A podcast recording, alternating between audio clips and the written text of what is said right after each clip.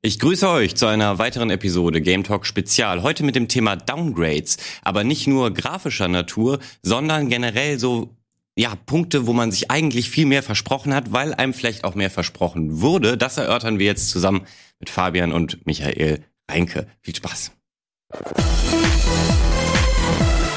Willkommen, ihr zwei. Warum sage ich nicht deinen Nachnamen und deinen nicht? Weil bei dir wäre der einzige Grund zur Verwirrung mit Fabian Krane. Das ist wahr tatsächlich. Vielleicht, auch, vielleicht bestehe ich auch darauf, dass du immer meinen Nachnamen sagst. Ja, das ist ganz Weißt du, wichtig, sonst unglaublich wird man geschlagen. Du hast auch darauf bestanden, dass du ein bisschen erhöht bist und nicht auf einer Höhe mit Exakt, uns quasi ja, ja, im Bild ja. So. einsortiert bist.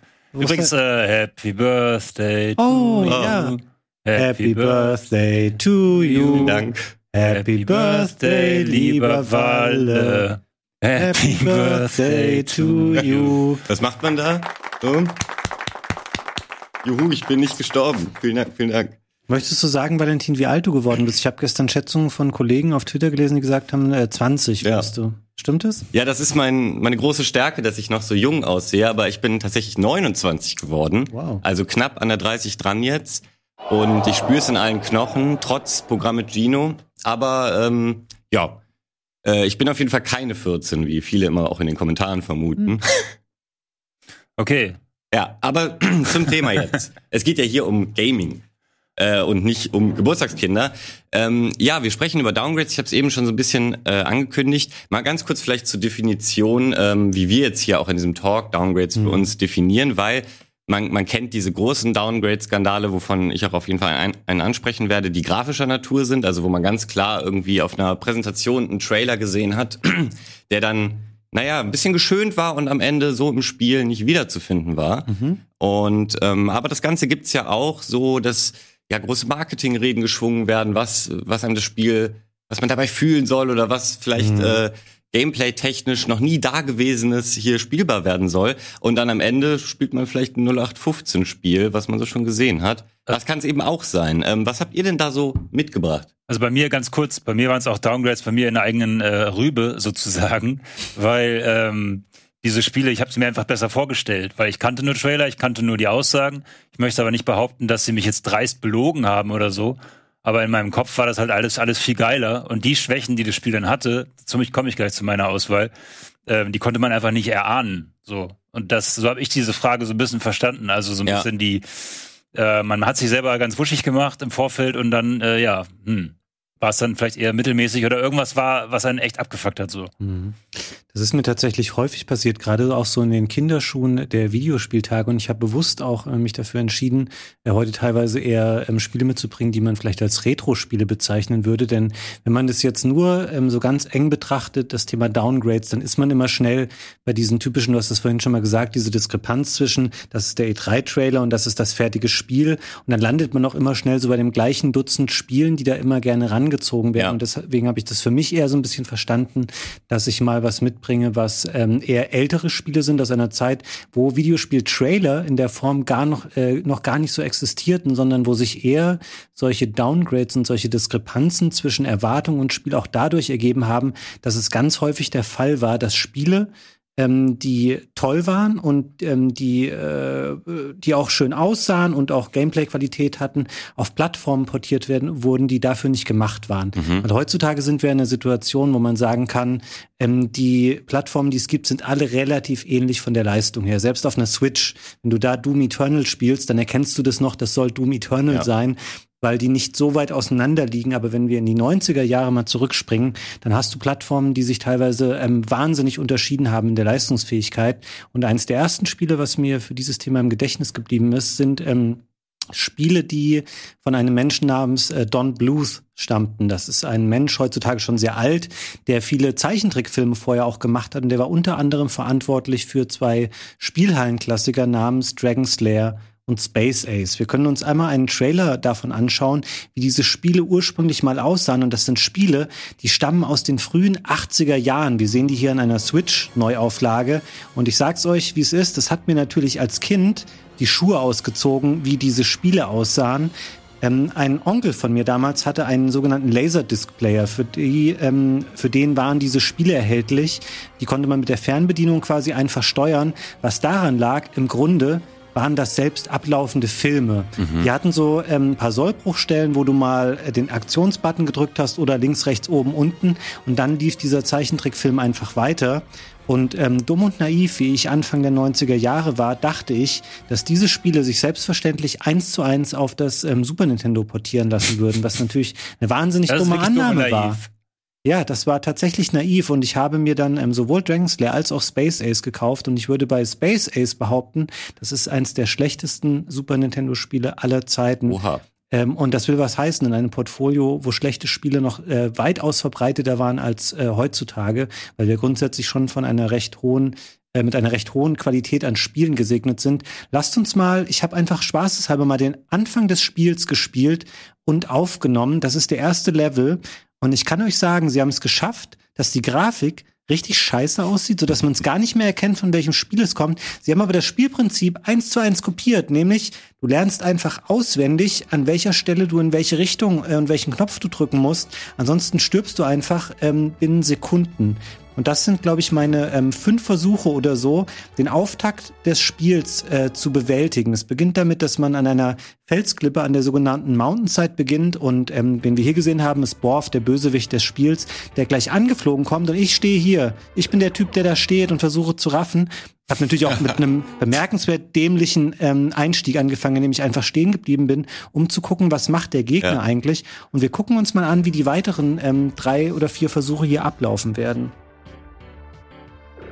Ich habe jetzt schon gedacht, ich hätte verstanden, dass ich dann mich nach oben bewegen muss, ähm, da ich sonst sterbe. Ich werde natürlich trotzdem getroffen. Es gibt immer eine schöne Unterbrechung und der, ja, das einzige Überbleibsel aus dem Laserdisc-Spiel sind diese briefmarkengroßen Einspieler, die ihr zwischendurch immer sehen könnt, diese Todesanimationen in so einer Auflösung von ungefähr 40 mal 30 Pixeln und ich bin wieder tot. Das war mein drittes Leben. Aber das Faszinierende ist ja eigentlich, dass sie das Einzige, was an dem Original gut war, nämlich, dass es eben vorgefertigte Sequenzen waren, die halbwegs wie ein Zeichentrickfilm aussahen, rausgenommen haben Ja. und den Nachteil dieser Spiele aber drin gelassen haben, dass Und- es eben quasi kein Gameplay hat. So. Das Tolle ist, das ist ein Spiel, für das habe ich 139 Mark bezahlt, was ungefähr 75 Euro entspricht und inflationsbereinigt wahrscheinlich noch viel mehr. Das war mein viertes Leben. Ich habe ungefähr zwei Sekunden länger überlebt.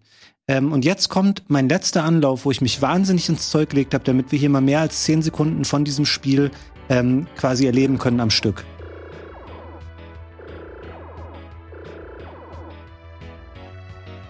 Also selbst jetzt, wo du es hinkriegst, sieht es einfach unglaublich unspaßig aus. Ja. Ja, es macht auch gar keinen Spaß. Auch hier jetzt.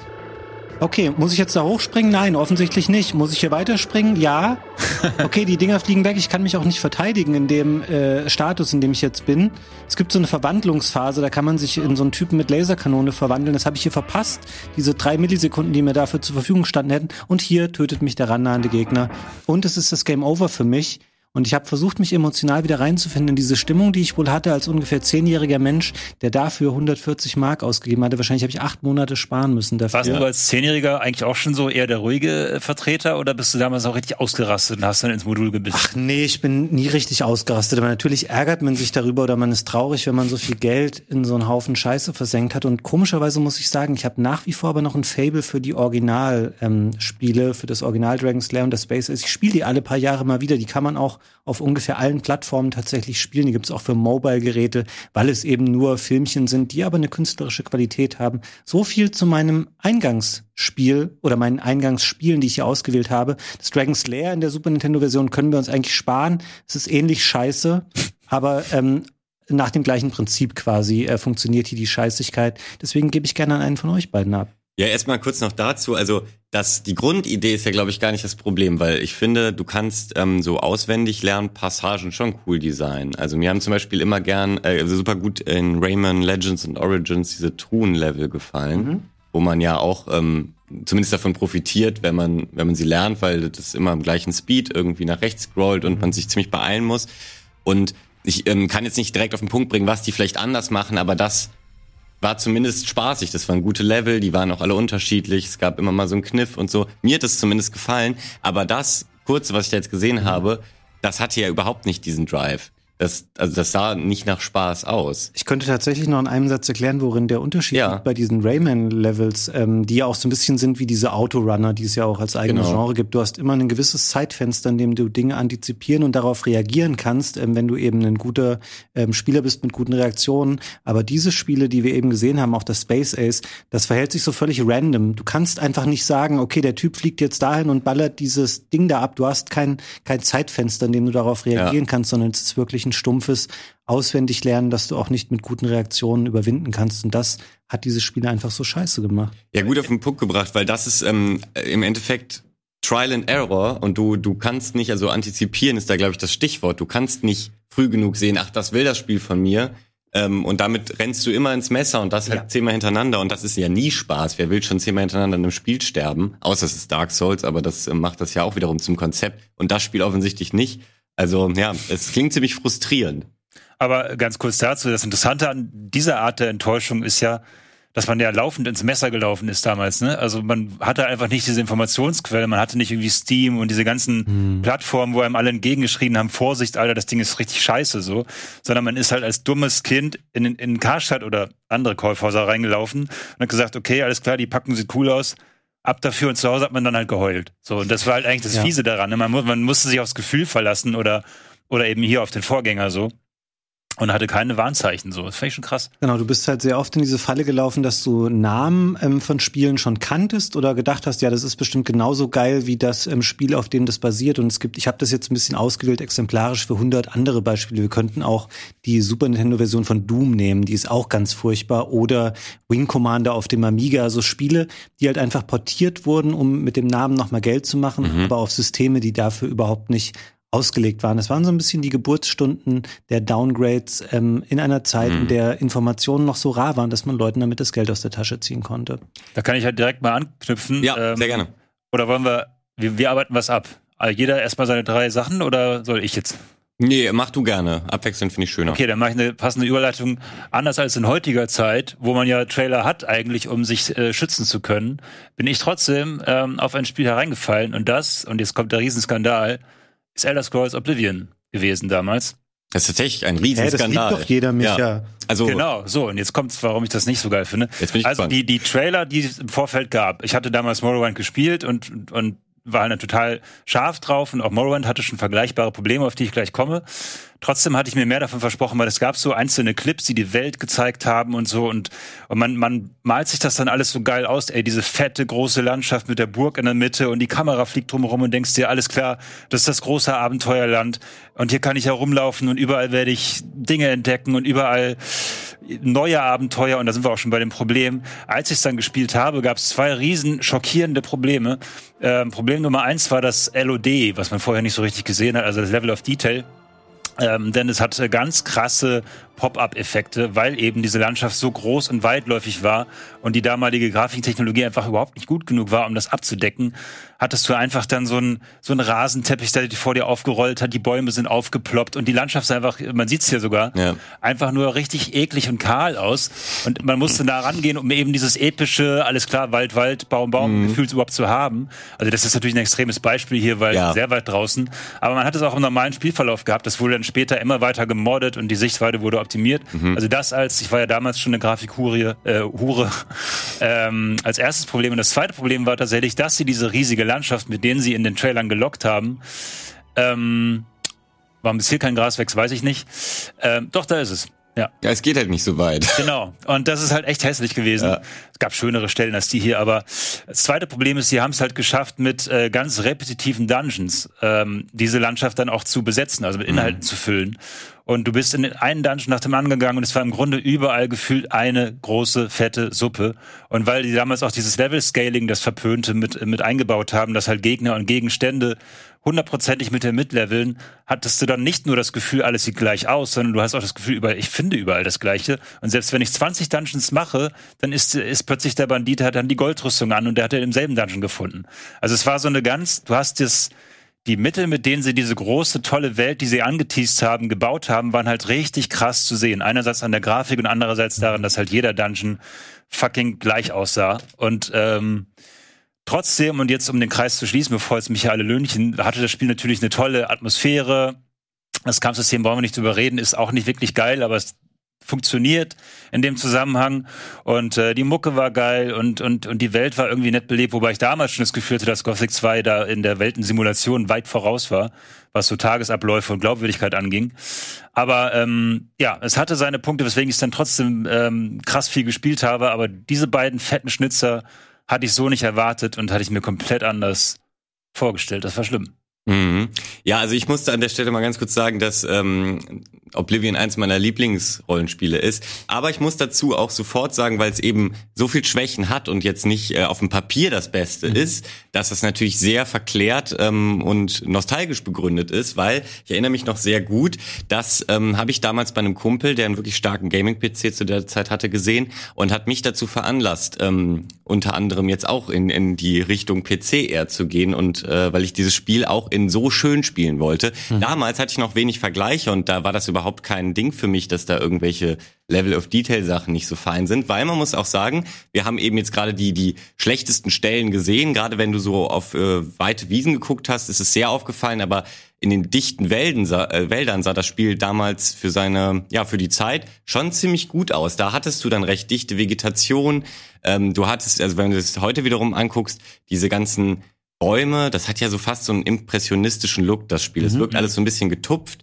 Den, die mochte ich sowieso sehr verträumt. Aber wenn du so um so einen Baum rumgehst, siehst du halt auch, wie die Blättersprites sich alle mitdrehen und so. Das war damals zwar noch viel üblicher, ist aber eben auch nicht gut gealtert. Ähm, und über ey, dieses Level-Scaling, klar, das ist das, das größte Problem eigentlich von dem Spiel. Was ich ganz kurz nur zur Verteidigung des Spiels, warum es ein gutes Rollenspiel für mich trotzdem war, war, weil diese ganzen Geschichten ähm, fand ich in keinem Elder Scrolls Teil bisher so cool wie dort, weil für mich sind die ganzen Menschen in Tamriel einfach komplett irre in diesem Spiel und das hat das irgendwie äh, interessant gemacht. Also ähm, ja, weiß ich nicht. Eine, bekannte Questline ist natürlich dieser verrückte Fan vor der Arena, der dich dann die ganze Zeit verfolgt und so. Und davon hatte das Spiel ganz viele coole Ideen. Und ähm, du hast den Soundtrack schon erwähnt. Also es hat eben auch ganz, ganz viel Stärken, aber ich kann deine Kritik total verstehen. Und ich frage mich gerade, ähm, aber woher kam das? Das muss man sich ja nachträglich immer so ein bisschen fragen. Wo, woher kam deine höhere Erwartungshaltung? Hat es irgendwie, dachtest du, sie steigern Morrowind jetzt nochmal mega krass oder haben sie dir Hast du irgendeinen Trailer oder eine Präsentation gesehen, wo sie das auch versprochen haben? Kannst du das noch irgendwie einordnen, woher das kam? Naja, du hast quasi im Vorfeld äh, kleinere Clips gehabt. Ich weiß nicht, ob man die überhaupt noch findet heute im Netz, aber das waren immer so, ja, so, so, keine Ahnung, zwei Minuten, vielleicht sogar 30 Sekunden, wo er dann durch die Welt läuft und einfach mal ganz kurz ins Tal herunterblickt im Sonnenuntergang und so. Und ich dachte, mhm. fuck, ist das die Welt richtig, richtig geil.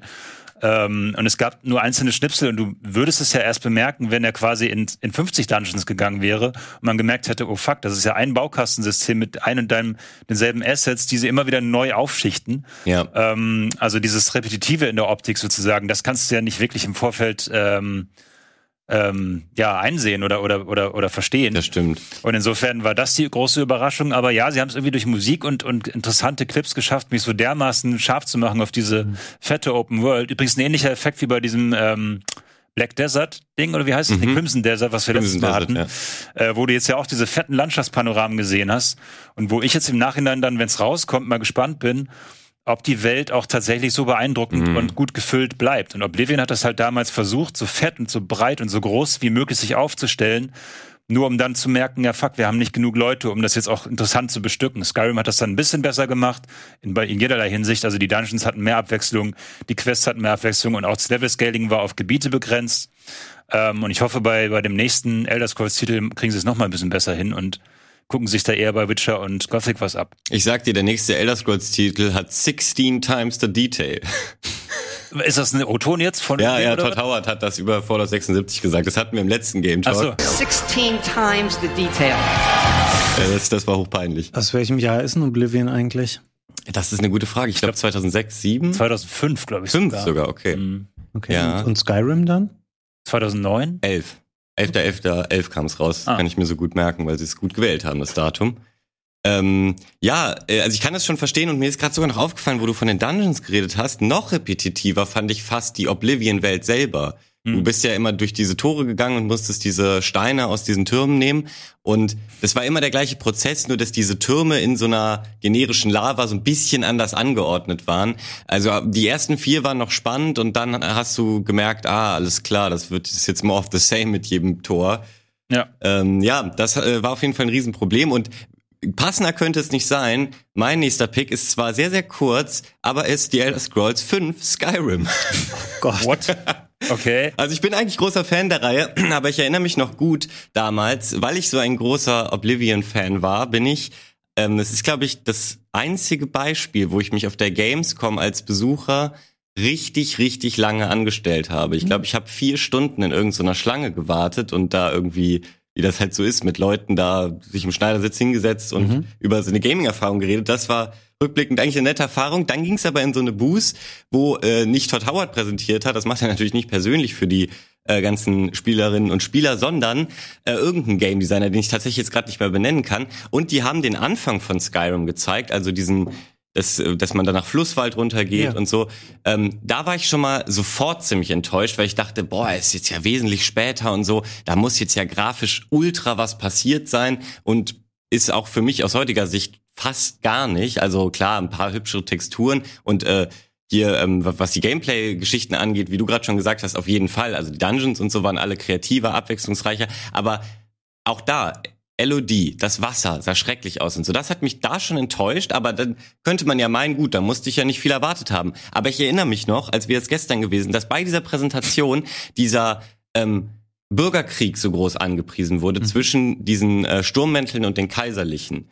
Irgendwie eben auch mit, äh, das kriege ich jetzt nicht mehr genau zusammen, wie es, und vielleicht hat man, das, das, ich war ja damals eigentlich noch ein Kind äh, oder ein Jugendlicher, vielleicht habe ich das auch überinterpretiert, aber Bethesda hat oft bewiesen, dass sie auch dazu neigen, das Ganze äh, etwas ausgeschmückt äh, zu präsentieren. Und ja, dann dachte ich eben, mich erwartet da jetzt, also genau das, was in Oblivion äh, eben auch häufig noch gefehlt hat, dass du ja große Mengen von Soldaten hast, die irgendwas machen und so. Und das habe ich mir da erwartet, weil das haben sie nämlich erwähnt, aber ja nicht gezeigt. Ähm, und da, damals war ich noch jung und naiv. Äh, heute ist man da ganz skeptisch, wenn sie sowas erwähnen und nicht zeigen. Und dann spiele ich dieses Spiel hunderte Stunden und nach, ja gut, ich, mir ist es schon äh, früher aufgefallen, aber nach irgendeiner Zeit ist mir aufgefallen, ja Moment, was ist denn jetzt mit diesem Bürgerkrieg? Ich habe doch jetzt noch nie was davon gesehen. Und irgendwann, wesentlich später nochmal, ist mir dann aufgefallen, doch, doch, ich habe was davon gesehen. Ich dachte nur immer, das wären random Banditen. Weil das Einzige, was passiert ist, du läufst durch die Welt und dann gibt's ab und zu so random Encounter, dass da halt drei Kaiserliche auf zwei Sturmmäntel zustürmen und sich so eben bei Skyrim, das sieht ja, oder generell in dieser Engine eben alles immer relativ billow aus, wie die so aufeinander einkloppen. Und dann ist mir erst so viel später klar geworden, ach, das soll dieser Bürgerkrieg sein. Ich dachte sogar, sie hätten den vielleicht eben downgegradet und ganz rausgenommen, weil die Sturmmäntel, die sind auch so ein bisschen ranzig gekleidet und so. Für mich waren das einfach die Ban- Banditen, die auch manchmal so am Wegesrand dich halt abfangen und dachte, so ein paar kaiserliche verkloppen die jetzt. Und als ich gecheckt habe, dass das das sein soll, war ich noch mal so, noch mal enttäuschter, weil ich dachte, das könnt ihr mir doch jetzt nicht ernsthaft servieren als Bürgerkrieg, dass irgendwo auf einer auf einem riesigen Feld drei gegen drei kämpfen. Äh, und es gibt natürlich äh, meist gemoddetes Spiel, äh, heute auch ähm, zahlreiche Mods, die logischerweise das so versuchen ein bisschen zu beheben. Okay. Und die multiplizieren dann einfach nur diese Leute. Geil ist es deswegen immer noch nicht, weil das, das kann die Engine allein schon gar nicht. Also ich glaube, ich habe mir das so, was heute so Spiele wie Mount and Blade irgendwie machen, so habe ich mir das vielleicht gewünscht. Und ähm, war natürlich auch ein bisschen vieles Guten, aber ja, ich habe es nie bekommen. Aber ich finde, die Elder Scrolls Spiele haben allein schon bei Trailern das Problem, dass dieser Soundtrack so fucking geil Ja. ist, dass ich einfach immer Gänsehaut habe und egal, was sie darunter legen oder zeigen, hier bitte mal einspielen den Soundtrack.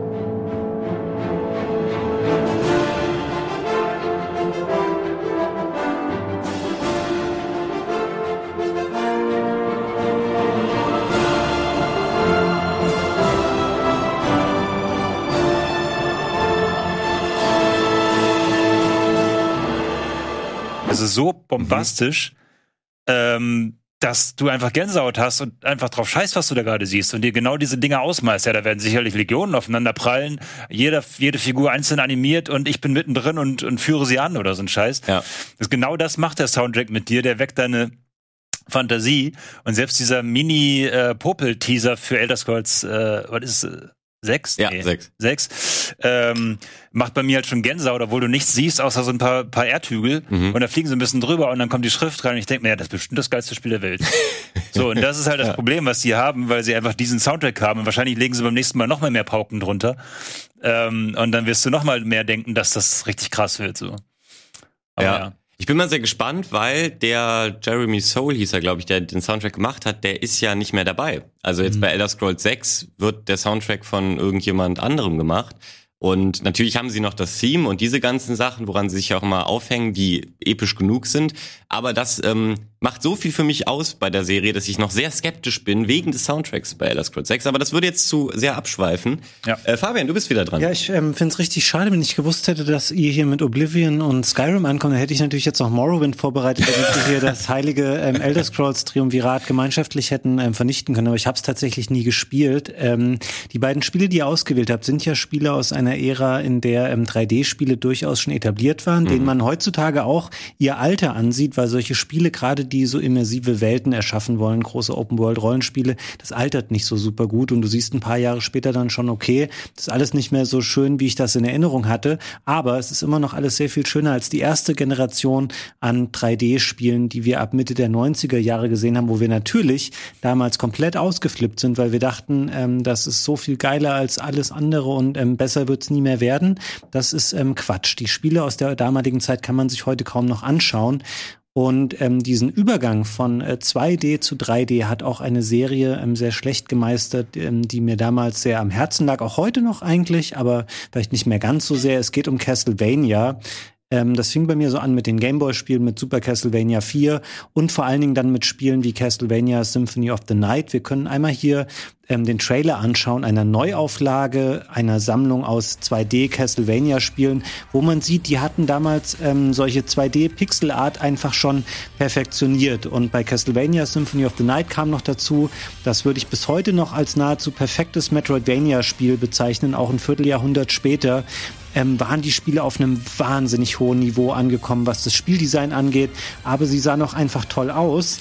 Aber wie ungefähr alle Entwickler der damaligen Zeit hat auch Konami gedacht, ja shit, 2D, das will heutzutage kein Mensch mehr haben. Wir müssen das in die dritte Generation überführen.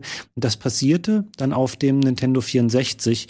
Ähm, konkret äh, zuerst in einem Spiel namens ähm, das in einem Spiel namens Castlevania, ich glaube, es hieß gar nicht Castlevania 64, war ein 3D Castlevania und ich habe das versucht jetzt nochmal, weil ich mich daran erinnert habe, wie schlecht ich mich damit gefühlt habe, damals das gespielt zu haben und wie enttäuscht ich davon war. Und ich habe es jetzt nochmal versucht ähm, und den Anfang des Spiels hier ein bisschen für diese Sendung aufgenommen und ich war fast noch enttäuschter als damals. Ähm, wir sehen hier den ähm, nahezu Castlevania obligatorischen Anflug auf ein Gruselschloss, wo gleich auch diese übliche Geschichte um Dracula oder irgendeinen seiner Verwandten erzählt wird. Ähm, man sieht hier schon, wie unglaublich primitiv die ähm, 3D-Spiele dieser Frühzeit gestaltet waren. Ähm, das Nintendo 64 hatte da natürlich nochmal seine ganz besonderen Problemchen. Einigermaßen ähm, stilvoller Auftakt ja trotzdem noch, aber wir sehen natürlich, was wir in Sachen ähm, Polygon-Count und auch Texturierung in diesem Spiel zu erwarten haben. Und wenn wir uns dann als Kontrast nochmal vor Augen führen, ähm, wie die 2D-Spiele aussahen, dann ist das schon sehr, sehr traurig, was wir hier ähm, erleben. Ich habe bewusst dieses Geigenspiel etwas äh, länger stehen lassen, weil schöner wird es nicht mehr. Es geht jetzt ähm, nur noch bergab im weiteren Verlauf. Ich denke mir hier schon, ich habe das bewusst drinne gelassen, weil wer hat denn dieses Menü designt? Ähm, auf diesem roten Hintergrund, diesen papyrusartigen äh, Dings hier, das würde heute, das wird sie einem Grafikpraktikanten in der ersten Arbeitswoche bei Rocket Beans um die Ohren hauen, wenn er dir sowas abliefern würde. Aber so sahen halt einfach ähm, 3D-Spiele aus und das ist ein ähm, durchaus äh, einigermaßen hochbudgetiertes Spiel der damaligen Zeit gewesen, einer sehr, sehr renommierten Serie. Ähm, jetzt kommt das übliche Text-Intro, was man dann immer noch bekommt, das ich hier jetzt äh, übersprungen habe in meiner Spielsession. Und das ist der Einstieg ins Spiel. Und ich habe es ungefähr fünf Minuten ausgehalten, ähm, mit dem Kollegen hier durch die 3D-Welt zu laufen und Skelette zu verkloppen. Ähm, ich habe das mal stellvertretend genommen für die vielen extremen Enttäuschungen, die man zur damaligen Zeit erlebt hat. Ich hätte genauso gut auch Mega Man 64 hier reinpacken können. Das ist auch ein unfassbar hässliches äh, Spiel aus heutiger Sicht. Ähm, das waren die Realitäten, mit denen man konfrontiert war in diesem Wechsel von 2D zu 3D. Ähm, das ist manchmal gut gegangen, aber eher dann häufig auch bei Neuschöpfungen, bei Spielen, die vorher nicht in 2D existierten, wie Ridge Racer oder Wipeout oder eben all die 3D-Prügler, die waren toll. Aber diese Spiele wie hier Castlevania, die haben für mich einfach nicht funktioniert, weil sie ihre Atmosphäre und ihren Stil nicht übertragen konnten in eine adäquate, dreidimensionale Form. Und all das, auch hier die Zwischensequenzen, das wirkt heutzutage ein bisschen wie eine Art von, von Satire auf Ja. ähm, narrative Elemente, äh, auf narrative Elemente in Videospielen. Ich muss aber mal ku- kurz einhaken. Also ich finde, das war möglicherweise ist das besonders hässlich hier. Das kann schon sein. Aber N64-Spiele, wenn ich jetzt mal an Turok 1 und so weiter denke, das sah halt einfach auch aus wie Scheiße so. Und man hatte sich damals aber immerhin, ich war ja ein N64-Spieler und die meisten meiner Freunde eher PlayStation 1. Und ähm, ich habe dann immer damit geprahlt, ja, aber mir sind diese Oberflächen hier, die hier so wahnsinnig detailarm sind, immerhin nicht verpixelt. Und Ja. ähm, das war dann damals immer das Ding, womit man geschachert hat. Ja, es hat zwar keine Details, das Spiel, und die Sichtweite ist quasi 10 Meter, aber ähm, dafür sind Pixeln die Texturen nicht auf. Und ansonsten fand ich es aber damals selber schon echt hässlich. Also, ähm, wie gesagt, Turok, ich glaube, GoldenEye hat es fast geschafft, ihm so ein bisschen mehr Detailschärfe zu verleihen. Ähm, aber ansonsten, ähm, die meisten Vorzeige N64-Spiele sahen jetzt nicht um Welten besser aus. So. Ja, ähm, man hatte wirklich immer dieses eine äh, Argument, was du eben genannt hast, dass der gefilterten Texturen, was eben damals nur so High-End, also damalige High-End-Grafikkarten auf dem PC konnten, sowas wie die Voodoo-Karten und sowas. Ähm, hier sieht man übrigens, wie lange ich auch daran gescheitert bin, zu raffen, wo es jetzt eigentlich weitergeht nach einer Minute im Spiel, weil man muss ähm, dieses große Tor peitschen, wo das Spiel aber auch keine so adäquate Rückmeldung zu gibt, dass das hier der Way to go gerade ist. Ähm, N64 mich ja dann nochmal stellvertretend. Ich habe das auch versucht immer gerne zu mögen. Ich habe auch heute noch eins angeschlossen in meinem Wohnzimmer stehen. Aber in dem Pool der ungefähr 250 N64-Spiele, die es gibt, ähm, da kannst du heutzutage fast nichts mehr von spielen. Das kannst du ungefähr an zwei Händen abzählen, was da noch äh, spielenswert ist. Richtig. Und sowas hier ist es leider definitiv nicht mehr. Ich meine, mittlerweile ähm, oder danach ging es ja dann nochmal aufwärts mit der Castlevania-Serie. Es gab dann viele ähm, gute 2D-Spiele tatsächlich auch nochmal gerade auf Systemen wie ähm, dem Game Boy Advance und typischerweise auf Handheld-Konsolen sind sie dann zurückgegangen. Aber auch 3D-Spiele waren besser. Hier so ein bisschen für mich mein persönlicher Enttäuschungsmoment ähm, erreicht und sicherlich eins der, eine der schlechtesten Phasen, die diese Serie durchleben musste. Und ich glaube, bei diesem sehr unerfreulichen Kampf gegen das Riesenskelett können wir auch ähm, meine Ausführungen zu diesem Ja. Spiel beenden. Und ich finde noch ganz kurz dazu, wir haben eigentlich ungefähr gefühlt seit, na, vielleicht fünf Jahren den Punkt erreicht, dass man diese 2D-Optik in 3D wirklich verlustfrei abbilden kann. Also ich kann mich noch an äh, Baldur's Gate und so weiter erinnert, wo immer diese, diese pre-rendered Hintergründe waren, die natürlich statisch waren. Und es hat ewig, wirklich Ewigkeiten gedauert, dass man diesen Detailgrad in 3D und, und in Echtzeit 3D-Grafik äh, bauen konnte. Und für mich jetzt mit Baldur's Gate 3 äh, was ja bald kommt, haben sie es gerade mal so geschafft. Also Neverwinter Nights und so weiter oder auch Dragon Age Origins, was das ja noch so ein bisschen geatmet hat, diesen Vibe, haben es auch nicht mehr geschafft und das war deutlich später als jetzt dein Castlevania-Beispiel. Ja, ist interessant, dass äh, viele Spiele diesen Schritt nicht so gut geschafft haben. Ich weiß nicht, würdet ihr dann, du bist ja auch, äh, glaube ich, großer Mario-Fan Mhm. und hast da alles gespielt, würdest du das auch über äh, Super Mario 64 sagen? Weil das fand ich eher sehr, sehr gut. Also jetzt Ähm, grafisch vielleicht heute ja. nicht mehr, aber ich meine so Gameplay-technisch. Das ist definitiv eine der ähm, wenigen Ausnahmen, die ich eben im Hinblick auf das N64 beschrieben habe. Das hat heutzutage auch so seine Macken. Das ist sicherlich später getoppt worden von anderen Mario-Spielen. Man verklärt das auch so dezent nostalgisch, aber es sieht okay noch aus, bis auf ein paar Level, die heute sehr krude wirken, aber sonst gameplay-technisch war es natürlich super. Ähm, Es hat diesen ähm, äh, diese Neuigkeit oder diese Neuheit gehabt in Form des Analogsticks. Da war schon einfach die Bewegung selber hat damals wahnsinnig viel Spaß gemacht und das hat dir so viel Freude beschert allein an diesem Spiel und heutzutage ist es ja Standard und du würdest nie mehr denken, ja cool, die Figur läuft ja mit dem Analogstick langsam und schnell. Ja. Damals bist du stundenlang deswegen ausgeflippt, wie geil du Mario steuern konntest. Aber ja, das war ein Spiel, was einfach auch toll designt war, was ein bisschen auch um die grafischen Schwächen des N64 drumherum gearbeitet hat. Also da würde ich sagen, das geht auch heute noch klar. Ähm, aber äh, ja, um das nochmal zu unterstreichen, was du gesagt hast, initial diesen Übergang von 2D-Serien zu 3D-Serien in den 90ern häufig sehr, sehr schwierig und wie Micha sagte, halt auch noch teilweise bis in die 2000er Mhm. hinein den gleichen Stil und die Atmosphäre ähm, da auch in 3D äh, aufkommen zu lassen. Ich glaube, damals dachten auch viele, sie müssen das mit ihrer Serie machen. Also weil das Mhm. jetzt eben der neue Hype und Trend war und alle das wollten. Und ähm, heute haben wir ganz viele 2D-Spiele wieder, die ganz stilsicher sich in, auf 2D-Ebene bewegen. Und jetzt ist halt klar so, okay, das sind einfach zwei verschiedene Welten und man kann ein Spiel gut in 2 oder in 3D machen, aber nicht unbedingt das gleiche Genre in, in äh, beiden Dimensionen das, sozusagen. Das Abgefahrene ganz kurz finde ich, sie schaffen es ja sogar 2D-Spiele heutzutage tausendmal besser aussehen zu lassen als damals. Das heißt, es ist so viel Zeit verstrichen, dass sie heute wirklich bei einem, keine Ahnung, Orient the Blind Forest und so weiter, dir 2D-Grafik geben, die halt einfach unendlich Mhm. geil ist so. Ähm, und ähm, das finde ich auch cool. Also es hat sich auch gelohnt. Es ist nicht nur so ein Retro-Comeback, wo man diese Spiele wieder ausbuddelt oder diese, diesen Pixel-Art-Look, sondern die schaffen es auch 2D-Spielen einen modernen Look zu verpassen, der damals nicht möglich gewesen wäre. Ja, Mhm. stimmt. Äh, ja, äh, Micha, wie sieht's bei dir aus? Was hast du noch mitgebracht? Morrowind. genau, das wäre super. Ehrlich gesagt habe ich meinen dritten Pick gerade vergessen, aber ich habe den zweiten noch äh, auf Den den. dritten sage ich dir gleich nochmal. Okay, dann wähle ich jetzt äh, Deus Ex Mankind Divided. Und zwar war das eine Enttäuschung derartig, dass ich Human Revolution geliebt habe. Also ich bin großer, großer Deus Ex-Fan, deswegen habe ich mich ursprünglich auch so auf Cyberpunk gefreut. Ähm, großer, großer Deus Ex-Fan. Und ähm, auch wenn Human Revolution seine Schwächen hatte, gerade bei beim Look, also weil es alles recht eintönig aussah und so weiter, hat es ähnlich wie das Original Deus Ex ähm, einfach geschafft, ja, wie soll ich sagen, so eine, so eine Atmosphäre zu erzeugen und, und ganz viele Storyfäden aufzuspinnen, wo man doch das Gefühl hatte, wie hängt das denn jetzt alles zusammen? Wie schaffen sie das denn jetzt wieder beisammen? Der intrigiert mit dem und so weiter und die Partei steckt vielleicht mit dem unter einer Decke und so. Und das hat sich immer weiter aufgefächert. Am Ende wurde es, wurden alle Fäden zusammengeholt und du hast das Gefühl gehabt, äh, fuck, Alter, ich habe hier die Verschwörung des Jahrtausends aufgedeckt. Und ähm, das hat natürlich auch cooles Gameplay gehabt und so weiter. Äh, keine Frage. Ähm, aber das war für mich bei Mankind Divided dann eigentlich die Voraussetzung. Das Gameplay wird schon geil sein. Aber was ich niemals gedacht hätte, ist, dass sie tatsächlich die Story verbocken. Und das ist so unglaublich tragisch, weil die Story auch hier im Vorfeld genial angeteasert wurde. Das war eine geniale Idee. Sie haben nämlich gesagt, hey, bei Human Revolution war es so, dass quasi die Augmentierung von Menschen ähm, ähm, ein Trend ist, jemand quasi, der sich stark augmentiert, äh, wird zu einem besseren Bürger, zu einem erfolgreicheren Menschen und so weiter. Und dann gab es eben eine große Revolution und bei Mankind Divided war es dann so, wie so eine Art Rassismus, dass die Leute, die dann ähm, augmentiert waren, dass die ausgegliedert wurden, dass die geächtet wurden und dass die keine Chance mehr hatten, sich in die Gesellschaft zu integrieren.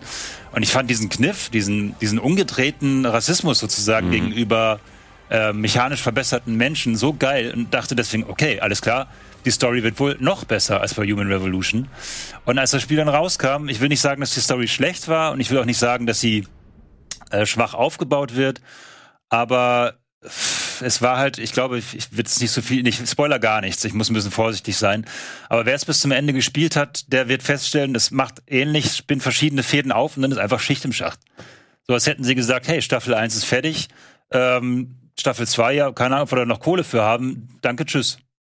Und ich saß da und dachte, fuck, das können wir doch jetzt nicht antun, weil spielerisch war es sogar eine Weiterentwicklung von Deus Ex Human Revolution. Also das war keineswegs schlechter. Die haben auch raffiniert geschafft, so eine Open Schlauch-Welt äh, Welt zu bauen, wo es mir an nichts gemangelt hat. Also dieses Prag, was man damals gespielt hat, ähm, war genial designt und ähm, es hatte eigentlich kaum Schwächen, das Spiel, außer dass die Performance echt schwierig war und ich super rucklig spielen musste.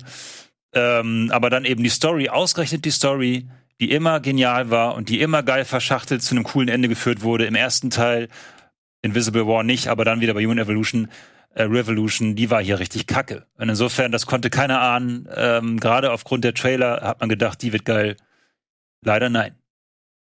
Ja, ähm, wie schade. Aber was ich mich frage, weil du ja den Teil auch davor als sehr, sehr gut beschrieben hast. Ich, ähm, also äh, Deus Ex ist für mich eine ungetast unangetastete Serie bisher und ähm, jetzt gerade wo Cyberpunk ja äh, nochmal so aufkam und ähm, das Interesse vielleicht am Genre generell geweckt hat, habe ich mich gefragt, okay, aber ist jetzt nicht vielleicht auch ein guter Zeitpunkt, die endlich mal nachzuholen?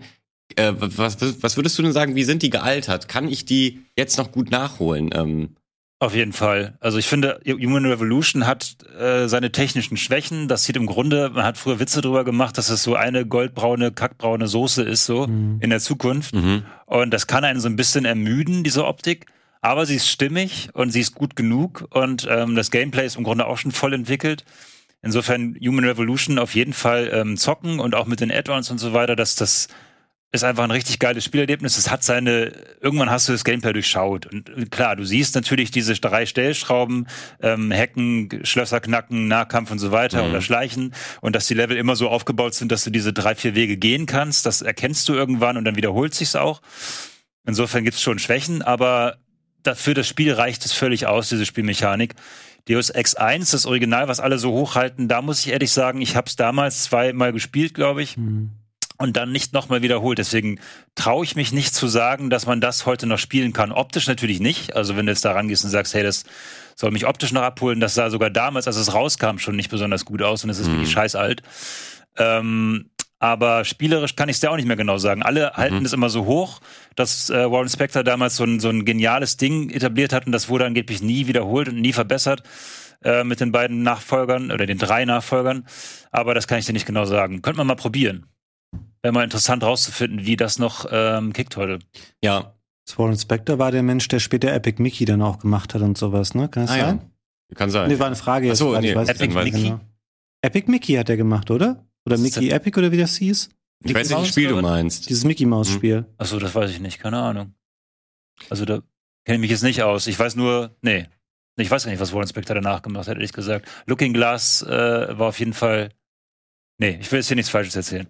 Ähm, sag noch mal kurz zur Einordnung. Ähm, das Mankind Divided war das letzte Deus Ex-Spiel auch. Ne? Danach gab es keins mehr. Wann ist das rausgekommen? Ich könnte es jetzt gar nicht mehr so richtig einschätzen. 2017 oder so? Oder ist es noch älter? Habe ich es auch nicht direkt auf dem Schirm. Ich würde sagen, irgendwas zwischen 2013 und 15 oder so. Mhm. Und Human Revolution noch mal zwei, drei Jahre davor, ne? Ja. Aber wie gesagt, das müsste man jetzt mal einfach googeln. Ähm, ich weiß es nicht genau. Ich weiß nur, dass ich es auch erst vor, ähm, ich glaube, vor anderthalb Jahren nachgeholt habe. Mhm. ähm, und damals gar nicht gespielt habe, weil eben die Reviews schon genau meinen Kritikpunkt immer wieder genannt haben. So, oh mein Gott, wie schade. Denen ist offenbar die Kohle ausgegangen, ähm, mitten im Spiel.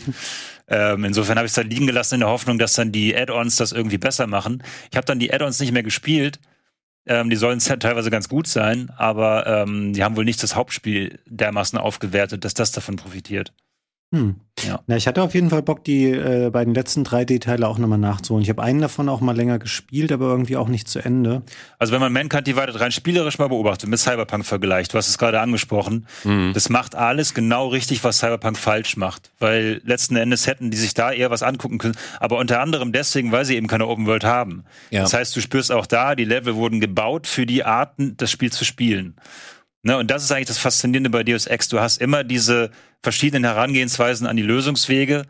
Und diese Chance bietet dir das Spiel für jede Mission und du kannst sie dann halt auf tausend verschiedene Weisen angehen. Und bei Cyberpunk hat das nicht funktioniert, weil sie teilweise, teilweise nicht funktioniert, weil sie eine Open World ähm, haben, wo sie versucht haben, diese Herangehensweisen abzubilden. Bei Deus Ex geht das viel besser auf, meiner Meinung nach. Also es ist das tausendmal bessere Cyberpunk-Spiel.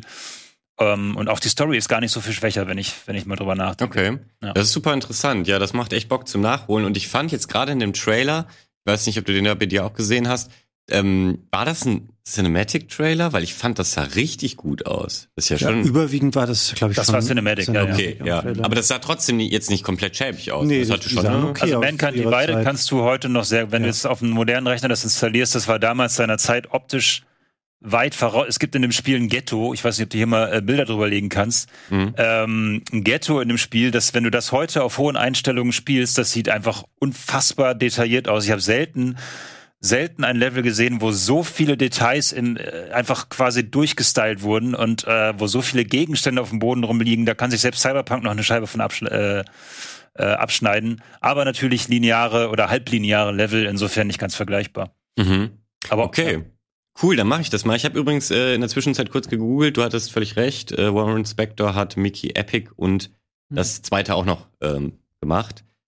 Dann, Äh, danach wahrscheinlich nicht mehr so viel. Danach Mickey Ähm, Epic. nee, interessanterweise ist er jetzt äh, in der System Shock 3 Entwicklung Ah, beteiligt, stimmt, ja. als Entwicklungsleiter. Stimmt. Weil er ja auch damals System Shock 1 ähm, am Start, da am Start war, Mhm. beziehungsweise, weiß ich gar nicht, äh, da hatte der auch, war der auch einer der Hauptverantwortlichen, Ja. ne? Ja, Mhm. genau. Dafür ist er ja auch äh, neben den ganzen alten Sachen wie Wing Commander und so unter anderem bekannt. Aber lass uns nicht mehr über Warren Spector reden.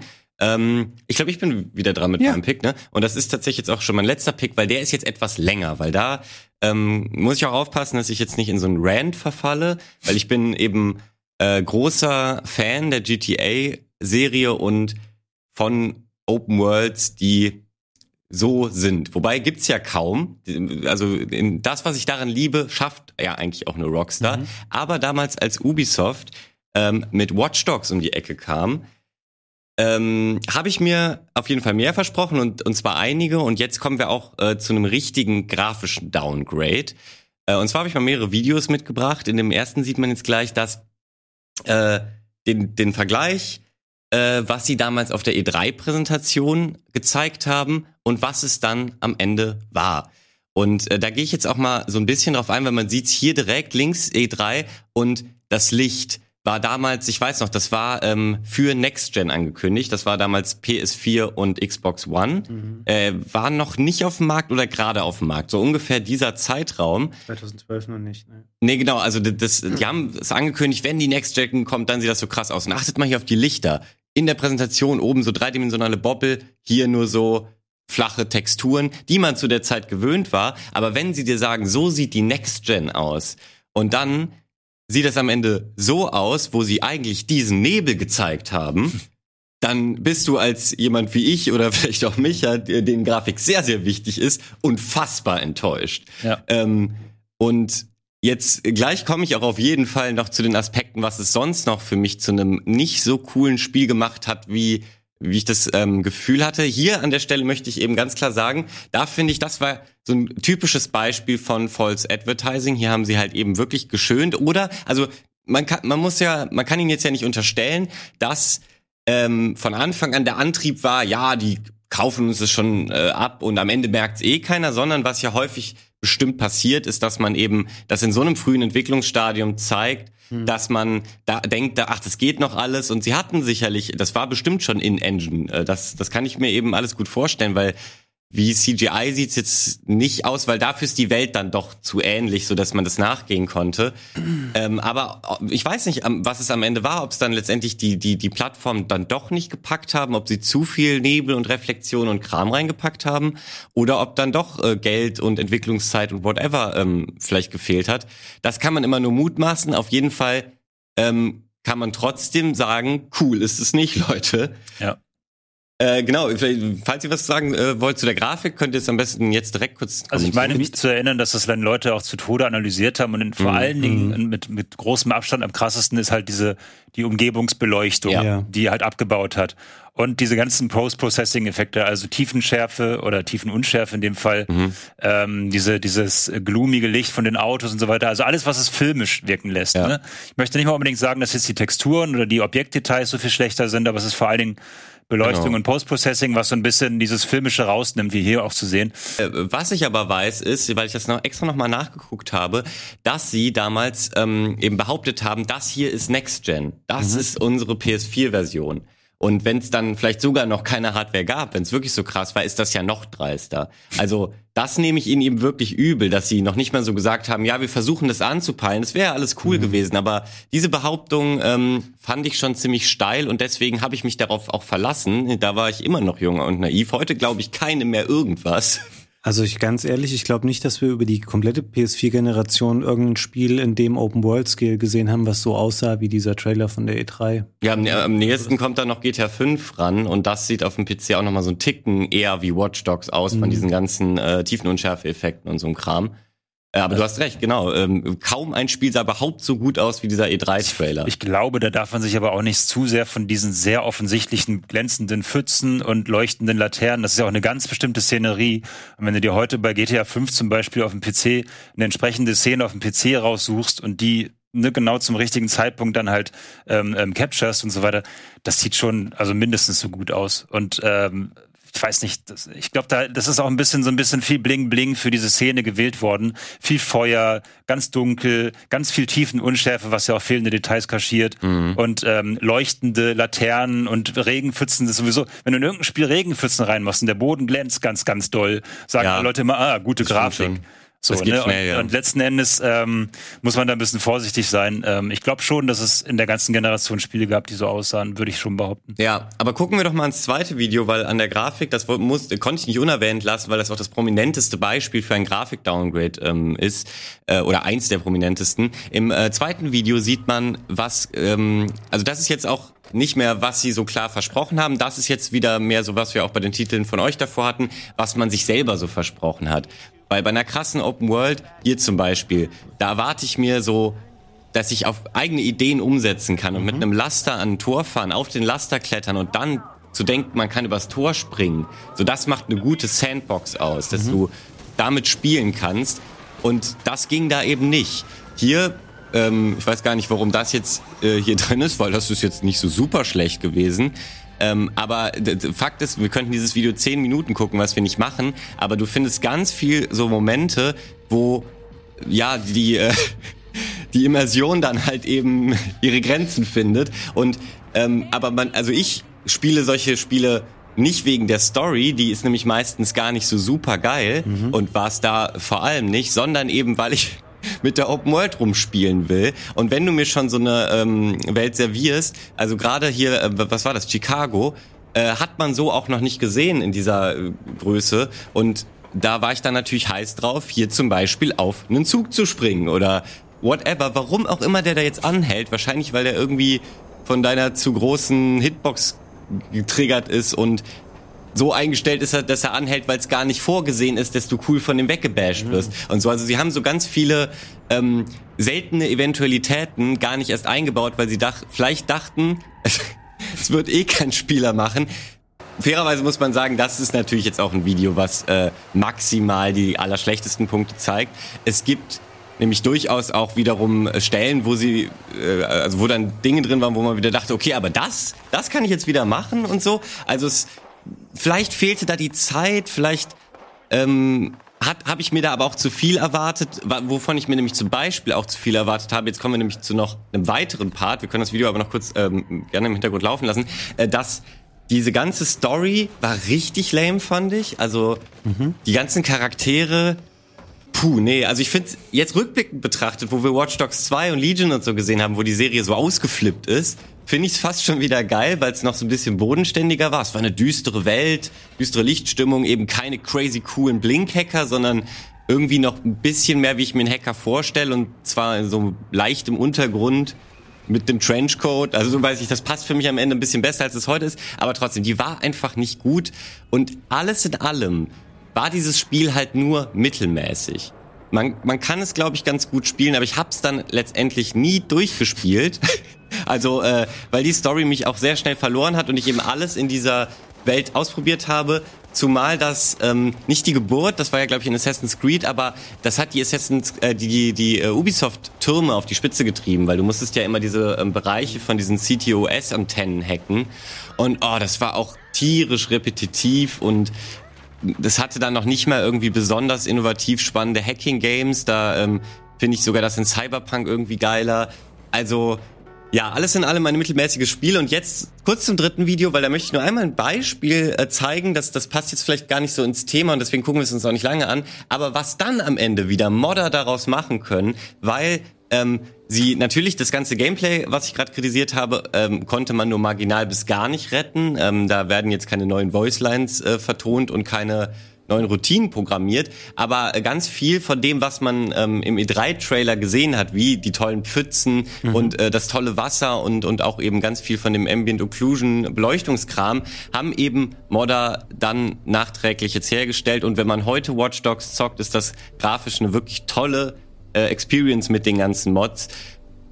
Aber, aber auch wirklich nur für Leute, die ähm, die Grafik so wertschätzen, weil sonst ist Die es ja mal am immer Hafen noch, spazieren die gerne wollen. am Hafen spazieren gehen, weil sonst ist es ja immer noch das gleiche mittelmäßige Spiel. Also alles in allem, jetzt bin ich auch fertig mit meinem äh, kleinen Rant. Äh, Watch Dogs eine riesige Enttäuschung für mich. Das stimmt auf jeden Fall. Und ich finde es auch. Jetzt habe ich gerade den Faden verloren, weil du so viel erzählt hast. Sorry. Na doch, jetzt weiß ich wieder. Ähm, dieser Vergleich immer mit den GTA-Spielen, die haben so ein bisschen die Messlatte für Open Worlds hochgehalten. Ja. Und ich habe das Gefühl, alle anderen Entwickler, zuletzt halt CD Projekt, scheitern daran, sobald sie eine Stadt darstellen, die belebt ist, wo was los ist. Sie scheitern einfach daran, ähm, eine ähnliche Glaubwürdigkeit herzustellen. Ähm, ich glaube, wir haben in den tausend Cyberpunk-Gesprächen, die wir jetzt hier hatten, ähm, auch immer mal festgestellt, dass die Witcher 3-Welt nicht wirklich reaktiver war. Die war auch nicht schlauer und die war auch nicht smarter. Man hatte aber keinen Vergleich, nämlich diesen GTA 5-Vergleich, den man immer hier anstellen kann. Und natürlich schafft auch Watch Dogs das einfach 0,0 äh, diese Welt ähnlich äh, reaktiv oder interaktiv zu machen. Und ähm, ja, man hat sich dann davon versprochen. Und da die Story, wie du richtig gesagt hast, auch richtig lame war, die hat nicht irgendwie gesellschaftskritisch gesagt, ja, was heißt denn das eigentlich hier mit Überwachung und äh, Handy abgreifen und äh, diese ganzen, ja, die Abseitigkeiten von Social Media und so weiter, was man sich vielleicht vorgestellt hat. Ähm, nein, sie haben, glaube ich, so eine, wenn ich mich recht entsinne, so eine einfache Rache-Story wie Mhm, eine genau. Frau da eingebaut und so. Und dieses ganze Hacking war so ein bisschen, ja, komm, Ampel auf Rot. Ja, Ähm, genau. Und äh, insofern riesen Enttäuschung das Spiel. Ubisoft traut sich da aber auch selten, äh, Mhm. wirklich einen Schritt weiter zu gehen, storymäßig. Die halten sich da immer sehr zurück, weil es ja sonst so ach so politisch werden. Äh, insofern äh, riesen Enttäuschung, ja, absolut. Und Glaub- Messlatte zu hoch. Ich glaube halt einfach auch, dass sowas ähm, zu replizieren, was GTA immer schafft mit seinen Open Worlds, dass das wahnsinnig teuer ist, wenn du da ähm, jahrelang dran schleifst, dass du in so Städten irgendwie Häuser hast, in die du reingehen kannst oder Läden und Figuren, die alle coole äh, Lines haben und dass du, dass dir nicht ständig so Glitchkacke passiert, dass du irgendwo nicht durchlaufen kannst Mhm. oder dies nicht machen kannst. Die hinterfragen, glaube ich, ganz genau, ähm, eine Millionen Möglichkeiten an, hey, was könnte der Spieler machen wollen? Wie kann der sich in dieser Situation verhalten wollen? Und dann bauen die das halt irgendwie noch ein und das Ja. kannst du nicht einfach so nachbauen oder imitieren. Verstehe da auch nicht, warum das so häufig versucht wird. Und wenn, sollen Leute doch hergehen und sollen sagen, hey, wir machen ein Open-World-Spiel, was einen anderen Ansatz hat, wo Genau. es nicht um Realismus geht, sondern wir machen was ähm, super Verrücktes. Und das hat häufig eher dann zu Erfolge geführt. Nehmen wir mal zum Beispiel die Saints Row-Spiele, sind eigentlich erstaunlich gute Spiele. Oder auch sowas wie ähm, das Simpsons, ähm, gab es mal so ein Open-World-Spiel, ich glaube Hit and Run Hit and heißt Run, das. Oder auch, ähm, ich bin großer Fan der Prototype-Spiele gewesen. Mhm. Gerade Prototype 2, ähm, die das einfach genommen haben und die haben so die Action-Elemente drin gelassen und dass man da ähm, zu so einer Art Superheld dann wird und rumfliegen kann und crazy Waffen hat. Und irgendwann sind die ganzen Straßen voll mit Zombies. Du hast nicht die Interaktionsmöglichkeiten, die in GTA hatten. Du hast keine glaubwürdige, nachvollziehbare Welt, aber du hast einfach eine Sandbox, die Spaß macht. Und warum geht man nicht häufiger dann den Weg, statt du wirst dich immer den Vergleich stellen müssen mit einem Spiel von Rockstar, was einfach wahrscheinlich einen dreistelligen äh, Millionenbetrag an Budget hat und wo Leute einfach mal sieben Jahre dran arbeiten und dem kannst du im Zweifelsfall nicht standhalten, dann mach doch einfach lieber solche Open-World-Spiele, die einfach zumindest Spaß machen. Absolut. Ähm, so, wir haben jetzt nur noch ganz wenig Zeit. Ich äh, befürchte tatsächlich, wir haben nur noch Zeit für einen eurer beiden Picks. Ganz Wie äh, regeln wir das? Ehrlich gesagt, ich hatte ähm, mehr so als Backup noch einen dritten Pick Okay. dabei, der wirklich nichts besonders bemerkenswertes ist. Ich lasse ähm, das gerne äh, dem Kollegen Micha den Vortritt mit seinem ähm, Spiel. Okay, dann habe ich noch einen Pick, ähm, der ein bisschen krass ist. Wahrscheinlich gibt es ja auch wieder Leute, die mich dafür hassen werden, aber ähm, für mich war Death Stranding die größte Hohlfrucht der letzten Jahre. Und ähm, Ja, ja, ja. Wenn ich, Ich gewusst hätte, wie kontrovers diese Sendung wird, hätte ich auf jeden Fall abgesagt. Also ich find's, ich fand's, man kann davon halten, was man will. Ich, ich bin durchaus äh, dafür zu haben, dass dieses Spiel was Neues versucht und gan Dinge ganz anders versucht zu erklären und zu beschreiben durch dieses völlig seltsame Gameplay und so weiter. Ich gebe ihm auf jeden Fall den Innovationsbonus. Aber was sie einem Vorfeld den Mund wässrig gemacht haben an, wie geil diese Story werden könnte, durch die Schauspieler, durch die vielen Szenen, die sie gezeigt haben, die Dinge andeuten, die Mysterien quasi andeuten, wo man denkt, was ist das, was ist da los, wo kommen diese Monster her? was bedeutet das alles, was ist in dieser Welt geschehen und so, also diesen Lost-Faktor im Ja. Grunde aufmachen. Und dann spielst du dieses Spiel und es fühlt sich gefühlt einfach so an, als würdest du diese Trailer nachspielen. Und du hast weiterhin keinen blassen Schimmer, was das jetzt alles zu bedeuten hat. Ja, es gibt fünf Milliarden Tagebucheinträge und Hintergrundinformationen und so weiter. Aber am Ende ist es eine furchtbar zusammengefrankensteinte Welt und Story, die meinetwegen auf irgendeine Weise originell ist, weil sie es wagt, das so zu erzählen, aber die keinen höheren Sinn ergibt, die keinen ähm, coolen, großen Zusammenhang ergibt, der all das wirklich, also en Detail erklärt. Und ich brauche für diese völlig abstrakten, abgefahrenen Story-Elemente, die später dann auch noch mit diesen typischen Manga-Blödsinnsgefechten gekreuzt werden, wo ich dachte, alter Vater, jetzt packt er seine Metal Gear Solid-Charaktere wieder aus. Wie erbärmlich ist das denn? Ähm, nicht die Originalcharaktere, war kein Spoiler. Ähm, aber diese, das hat er gar nicht geschafft. Mir quasi zu sagen, ja, und diese ganzen Teaser und Trailer, die es im Vorfeld gab, die haben nur Ausschnitte gezeigt. Wenn du die Story im Zusammenhang erlebst, dann ist sie plötzlich genial. Ich habe das Spiel wirklich durchgespielt, äh, weil mir gesagt wurde, dann ist es smart, dann ist es plötzlich sinnvoll. Nein. Also es gibt ein paar Zusammenhänge, die werden einem dann schmackhaft gemacht, aber ist es ein geniales, großes Ganzes? Auf gar keinen Fall. Das Gute an diesem kontroversen Drei-Minuten-Segment ist, dass wir erst im Stream bei der Erstausstrahlung testen können, wie sehr wird Michael dafür gehasst werden. Ja. Und dann können wir es verlustfrei für die YouTube-Veröffentlichung einfach rausklippen und niemand wird jemals wissen, was Michael hier gerade gesagt hat. Über ein Spiel, das wahrscheinlich Milliarden Menschen lieben und zu denen die jetzt wahrscheinlich Leute wie Gregor oder Ilias ähm, hier lang und breit erzählen würden, warum das eines der tollsten Spiele des letzten Jahres war. Mhm. Also ich habe auch mein Ist das Review so? damals bei? Game 2 gemacht und da gab es auch ganz viel Hass. Also äh, Okay. jeder weiß, dass ich diese Meinung habe und ich glaube, zu diesem Spiel kann man durchaus zwei Meinungen haben und es komplett anders sehen, als ich es gerade gesagt habe. Ja. Aber für mich, da, ich dachte im Vorfeld, da steckt irgendwie ein weiterführender Gedanke hinter, der smart ist. Es gibt zwar einen weiterführenden Gedanken, ich will ihn hier nicht spoilern, aber irgendwas, was richtig klug ist und diese Dinge richtig gut und klug erklärt. Und das gab's für mich gar nicht. Und ja, dieses Gameplay war irgendwie fresh und das Gameplay war irgendwie neuartig und hat sich was getraut, dadurch, dass es so wahnsinnig langweilig war. Ähm, aber ähm, das, das ist für mich keine Entschuldigung. Und nur weil jemand etwas neu macht und nur weil jemand originell ist, muss man nicht sagen, dass es jetzt auch geil ist. Ja, aber Micha, das hat doch ölige Babys und du kannst Metall stundenlang von A nach B tragen, um Straßen zu bauen. Das hat dich nicht gecatcht. Okay, Also man hört ganz, vielleicht ganz ehrlich, das raus, spätere, das spätere Straßenbau, ich baue hier mit anderen Spielern an, das ist auch schon Spoiler, ne? Ich sag Ja, nichts.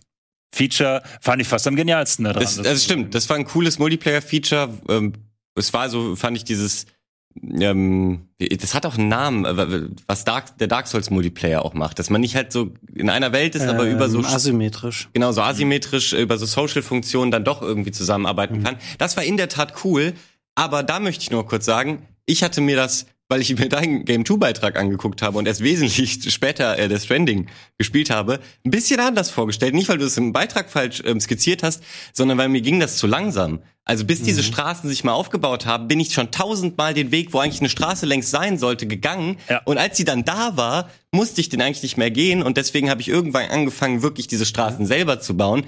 Und das sollte niemand machen, weil ich bin immer noch nicht durch. Ich habe bestimmt 60 bis 80 Stunden im Spiel. Und deswegen hat's mich leider verloren, weil ich mich im Straßenbauen verloren hatte. Das kannst du dir nicht ausdenken. Jetzt seid froh, dass das Spiel noch vor Corona erschienen ist, sonst müsstest du im Spiel dreimal so viele Pakete ausliefern. Ja, true. Ja, ich sag's euch, wenn das in, wenn es in Corona-Zeiten rausgekommen wäre, das Kackspiel. Sehr schön. Hast du hast einen Witz gemacht? Hast du nicht mitbekommen, Nee, ne? nicht mitbekommen. ich hab gesagt, na, ich sag ich nicht nochmal. Kannst du dir im VOD Guck anschauen? mir im VOD an. Nee, aber ich sag's euch, wenn das Spiel jetzt rausgekommen wäre zu Corona-Zeiten, die Fans hätten gesagt, ja, das ist alles eine Allegorie hier auf die Corona-Phase und Ja, dass wir nicht mal rausgehen dürfen. Super schlau. So, und das ist halt äh, Blödsinn. Das Spiel ist nicht schlau. Ja, äh, das sind schöne Abschlussworte. Ähm, Das ist nämlich ein, fast ein eigenes Thema, ob äh, Kojima der äh, das Genie ist, als das ihn manche sehen oder eben nicht. Aber das können wir jetzt nicht mehr fertig diskutieren. Von daher bedanke ich mich bei euch beiden, dass ihr an dieser Downgrade-Debatte teilgenommen habt. Ich fand, das waren echt interessante Picks dabei. Ich hatte tatsächlich Ja. mehr die üblichen Klassiker erwartet und äh, wurde von ähm, ja sehr speziellen Dingen überrascht, die ich noch nicht auf dem Zettel habe, die aber total ihr total Verständnis ähm, äh, mir total verständlich gemacht hat, warum ihr davon enttäuscht wart. Von daher, ähm, aber auch an euch Zuschauenden. Äh, ihr habt sicherlich auch einige Titel, die sehr individuell euch enttäuscht haben oder ähm, vielleicht auch von den Bekannten wie Ala äh, Alien Colonial Marines oder so jetzt vermisst. Diskutiert das doch gerne noch in den Kommentaren. Ich bin sehr gespannt zu lesen, was äh, euch noch so enttäuscht hat. Ansonsten verabschiede ich mich für diese Woche. Das Format seht ihr in zwei Wochen an dieser Stelle wieder. Vielen Dank fürs Einschalten. Ciao, ciao. Tschüss. Tschö.